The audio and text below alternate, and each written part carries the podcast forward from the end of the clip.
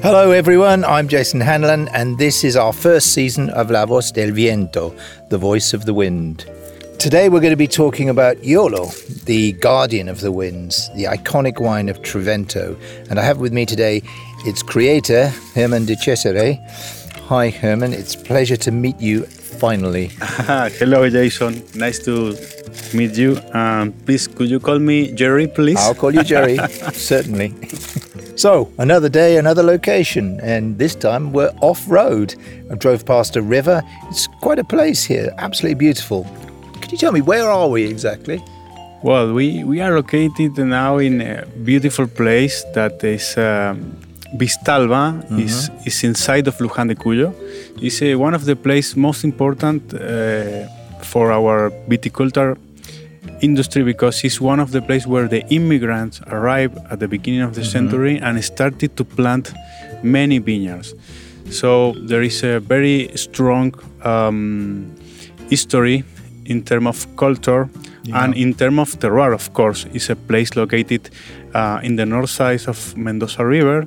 The altitude is about 950, 80 meters, and all the soils are coming from the, the Andes and from the river. So it's a it's a place with a lot of um, influence of the river, mm-hmm. and of course there is a very important thing that is the, the vine. The the the vine the vineyards are is uh, very old. It's about um, uh, more than 100 years old because it was planted in 1912. Wow. So okay. uh, is that we call uh, a beautiful terroir, land terroir, um, water, mountain, and of course the vines that give uh, to the wine this uh, specific character. Mm. It, it's incredible. I live literally one kilometer over there. We have the same views, everything, but I never knew this place existed. It, it's absolutely beautiful. But you you have a, a personal story with Eolo. Um, what can you tell us about your relationship with this Trivento's iconic wine?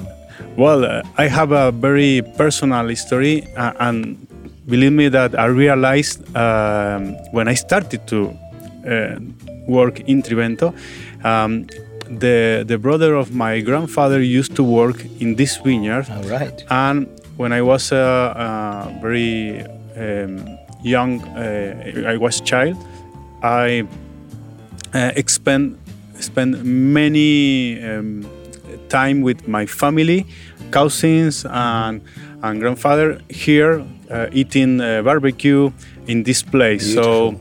So um, I have a very special connection with this place uh, and a lot of um, passion, and I feel with a lot of um, uh, good uh, feeling and uh, emotion when mm-hmm. I. I am in this vineyard because is very important for me. Well, you you look like you belong here. You even have your Welsh border collie dog running around you, which made me feel rather homesick coming from Wales myself. But fantastic, absolutely wonderful place. Um, I've done my research. Then I know that you began working for this uh, winery back in uh, 2002. So you must have been very young then. How did yes. you get to be a chief winemaker? Well, I started very young, as, as you tell as you tell me. Um, I started in 2002 working in the laboratory, and then um, my first um, uh, level of wine that I started to make was the, the varietal range, mm-hmm. and then uh, I started to manage the premium range in more or less 2008, and then um, now for me it's a very important uh, uh, and very important uh, responsibility because uh, I manage a, a, unique team of winemakers yeah, that yeah. that produce all the, the wines in Trivento. So, um, as a chief winemaker, it's a big responsibility, um, but I trust in my team. And our philosophy is to understand very well each place, each vineyard, mm. in order to yeah. make the, the best decisions in terms of uh, winemakings, uh, aging in oak and uh, looking to respect uh, the typicity and the character of the identity of each place. Mm. That is, for me, is a is a good valor or good um, thing that we can offer to our Yeah, yeah. To, to the people that want to, to drink Trivento wines, and that character is unique. Well, what you're offering uh, people who want to drink Trivento wines here is really something special. I, I've been a wine drinker for more years than I care to remember, and uh, in the last seven or eight years, I discovered or rediscovered Malbec here in Argentina, and I have to say, this is probably the best Malbec I've ever drunk in my life. Wow. So, Wow. um, yeah, absolutely Thank you wonderful. for, for Congratulations. words. so it's, it's a good Malbec, Yeah. really, because it's uh, as as I told you, it's uh, coming from a very old vineyard, and, and this um, condition is unique, and that is what what we want to show to the people. Uh, the character of ca- coming from one place, one location Yeah. in Vistalba, in Luján de Cuyo, Mendoza, that that that is unique. It's not uh, you can copy this style in other part of Mendoza. You can re- uh, uh, have the, the same wine. For that Yeah, reason, yeah, it's, it's a. Yeah. special wine, um, and that is that we want to communicate. Well, you do that very well. I, I must say, I, it actually makes me proud to live here, just down the road, as it were. This wine has a mythological name, uh, and while we're enjoying its splendid taste, uh, let's listen to Patricia Lasca, a columnist for Clarin newspaper, who's prepared something very special about this particular beverage. Uh, should we hear it? Today, we will talk about Eolo, the iconic wine of the House of the Winds. I invite you to know the origin of this name, full of symbolism and wisdom. Even when we are not familiar with mythology, we use words that are related to Greek gods on a daily basis. If we go further back, the roots of those myths are connected to the primitive man. They started developing their superior faculties, and of course, they started having questions and fears when faced with the hostile environment and phenomena of nature. They had questions like who causes the rain, thunder, or lightning, or who moves the waves of the sea. And they were explained through the myths. They were trying to give an explanation to things, which, because of lack of knowledge, had no explanation at all, or maybe they kept a hidden symbolism. The Greeks and other civilizations as well attributed to the gods the explanation of things that were perceived as intriguing or wonderful. Thus, in mythology, each god has a mission and is in charge of making things happen. For ancient civilizations, the wind, sometimes in favor and sometimes against, was an essential force of nature for the life and progress of civilizations. In fact, navigation and therefore the transport of food, materials, or even warriors or news depending on the winds. Without wind, life for people, animals, and plants would be virtually impossible due to its fundamental role in the hydrological cycle.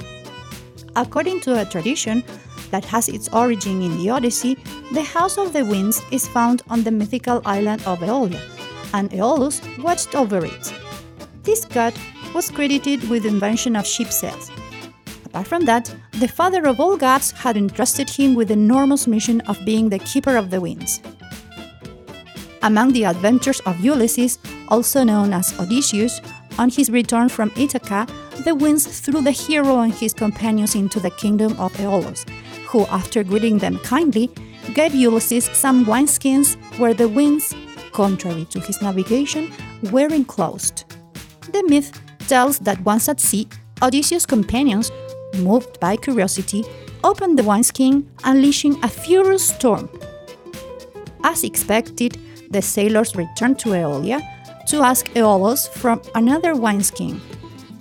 The keeper of the winds replied, I cannot please those whom the gods have disadvantaged. Ulysses had been given the best possible help and he did not know how to take advantage of it. Therefore, he was no longer worthy of any favors. The myths, beyond their fantastic stories, always teach a moral, and this is one of them. What about you? Have you already tried the mythical Eolo? I saw you open the bottle way back now, much earlier on.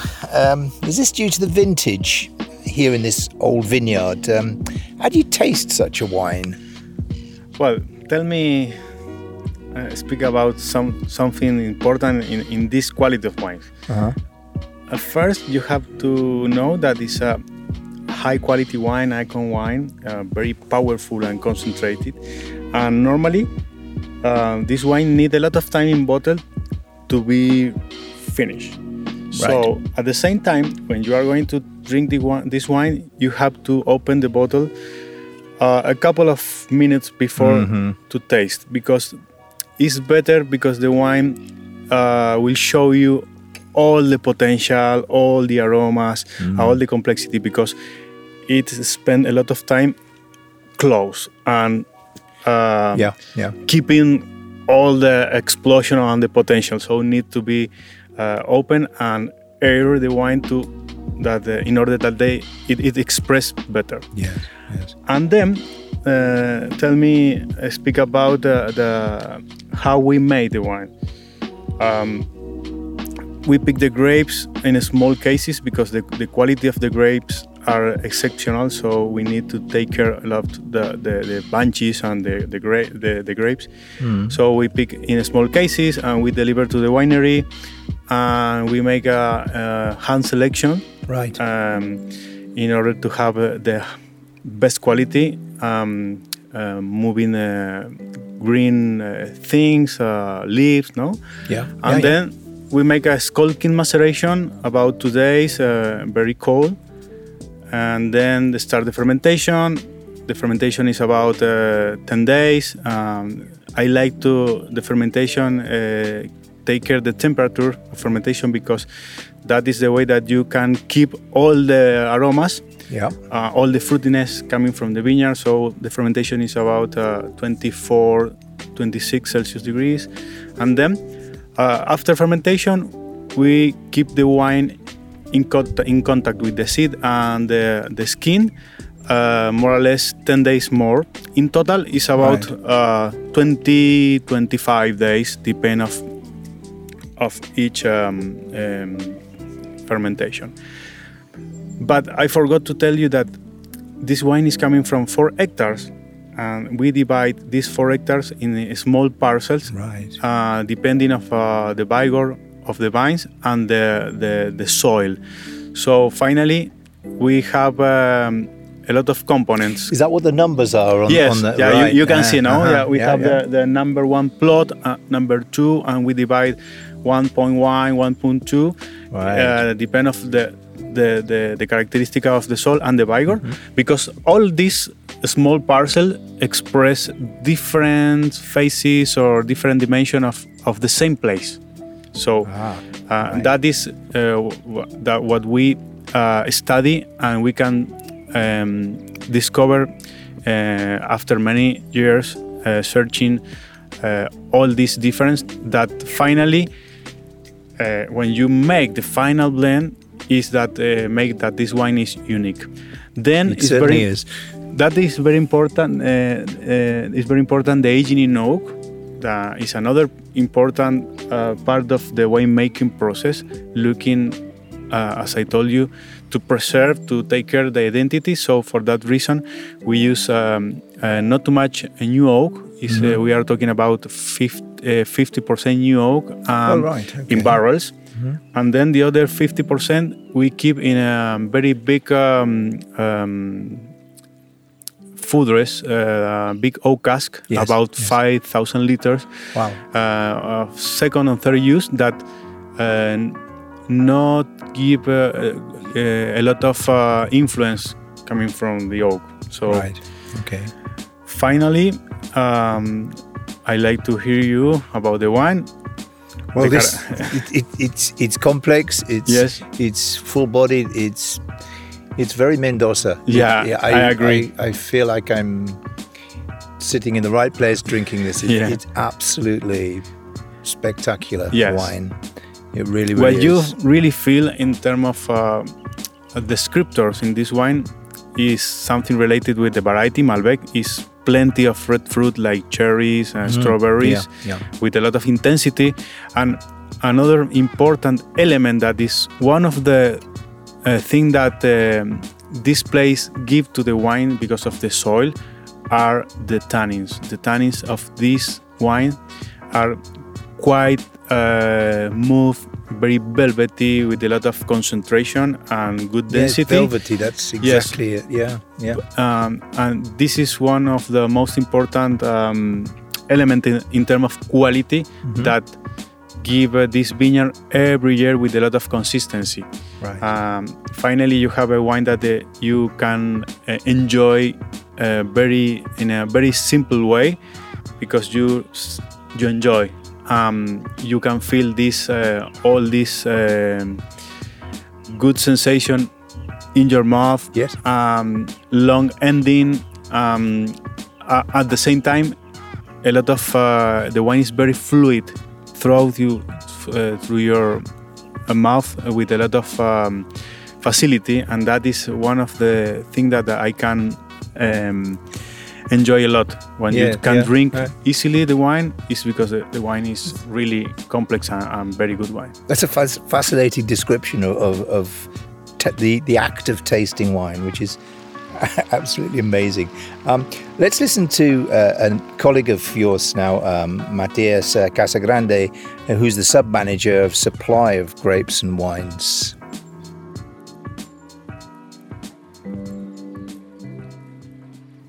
The Sachin family arrived in 1870, determined to start a farm in a winery similar to the one they had in Veneto, Italy. In 1900, they started to build a winery and to plant vineyards. They finished it in 1908, which was actually the year of the first harvest. The state's winery completed 100 vintages in 2010, and this was the last one. They mainly planted Malbec and Semillon, as well as Italian red and white rare varieties such as a very old Refosco and Verdicchio plants. Trivento has worked with the family since 1996, and Eolo was born in 2005. Nowadays, there are 22 hectares planted, 20 with Malbec and 2 with Semillon. Out of those, 4 are destined to Eolo wine, from plots 1 and 2, and they are divided into 8 smaller plots. These are vigorous mainly because of their different soils. There is a great variety because these are close to the Mendoza River. Plot number 12, for example, has 3 meters of sandy loam soils. And that means that the vines have buried their roots 3 meters deep. Also, these are plants more than 100 years old. Speaking of different soils, plot 21 has pebbles at 60 centimeters. These stones that were dragged by the water contains calcium carbonate in their composition. This gives Germán the opportunity to assemble cuts of different components within the same terroir. Plot 1 and 2 adjoin the Mendoza River ravine, and these are located on the north bank. It is a special vineyard for several reasons. First of all, the genetic characteristics were brought from Italy because French Malbec that came from Veneto was taken to Argentina. Apart from that, the arrangement of the rows within a west-east direction, it is not common in Mendoza. But it was like this because at the time it was planted, it had to be adapted to the slopes since there was no leveling machines. The terroir has a very special heterogeneity due to the soil, which gives it a unique concentration of color, aromas, and flavors. It is not common to find a vineyard over 100 years old in the province of Mendoza, let alone any other part of Argentina. The Sachin family has taken care of this vineyard and will continue doing it with the support of Trivento. Starting in 2014, maintenance work began on the vineyards to regain its vigor. A fertilization plan was carried out to improve vitality, ensuring that the difference in vigor is determined by the varied components of the soils and not by the nutritional or irrigation factors. A year after implementing it, we achieved very good results, and today we are proud to say that we will have Eolo for another 100 years. Nice to hear uh, to Matthias speak about uh, the vineyard. Yeah, Um, very interesting. Yeah, uh, we have. Uh, I I feel part of this nice team with Matthias. We have been working together a couple of years, searching for for uh, to understand the, the, the real real character of identity of this place. And the last uh, important thing that we did is uh, a new study about the, the soils. So we finally divide uh, the, the soil in, in four different type of uh, soil in the same vineyard. Uh, that give uh, a lot of surprise to us in Yeah. terms of um, Yeah. different profile of wine. That finally is uh, the way that uh, we are um, uh, looking to to have the, the Yeah. the, the final character of this place. No, so we will see in the next harvest uh, because it it uh, is is uh, we need time no to Yes. to study Yes. and to to make the wines in the winery and to to to have um, the final result in terms of uh, tastings Yeah, and yeah. so it's, Well, We need he- time. here's to Eolo in another hundred years. Salud. Well, another question then. You've traveled a lot, all around the world, I guess. Um, here we are in Mendoza. I'm, the trees, the olive trees are framing Tupungato, the volcano in the distance. yes snow I can see it's uh, beautiful looks absolutely beautiful. Take my word for it. You've got your back to it. It's wonderful. Um, is there anything to compare in Mendoza with what you've seen in the rest of the world? How does Mendoza compare well- with the rest of the world? Uh, before to, to, to explain about this the, my place that is Mendoza, well, I have a, another big responsibility uh, that uh, is uh, traveling around the world with uh, Trivento wines, with Eolo. Uh, um, uh, I like to communicate not only the wine. Uh, I like to communicate uh, uh, our way to live, Yes. our place, uh, our Your culture, food, yeah. the culture, Yeah, because it's very important that, that when you try to, to understand a wine, you have to understand all, all the location, all the place Of course. around the, the, the wine. And, uh, and that means uh, the people, the way to live, the, the food, the culture. Um, I think that we have a very beautiful and nice way to live in Mendoza. We are close to the mountains. That, that means that we can go to the mountain in any time Yeah. to to run, uh, to walk, um, to eat barbecue. Very close to Mendoza yes. River, asado. Yeah, Uh, and- and. I think that that is part of our, our uh, type of life. No, we are people from, from Mm-hmm. the mountain, and and I think that is very uh, special place to live, a nice city, and plenty of uh, people that are very friendly, and you have uh, your family, and many uh, many uh, different occasion or possibility to Mm-hmm. to enjoy the life uh, in in a very ways and Yeah. in a very simple way with a with a lot of uh, nice um, element to to be happy no so so i'm very happy to be here and, and to Yeah. to live in mendoza Me too. I think you've encapsulated in the, your wine, this wonderful wine, what you've just described to me about Mendoza. It's uh, really quite wonderful, very special. So, thanks, Jerry, for joining us. It's been a pleasure to learn so much about you and Eolo. Um, we hope to have you with us again very soon.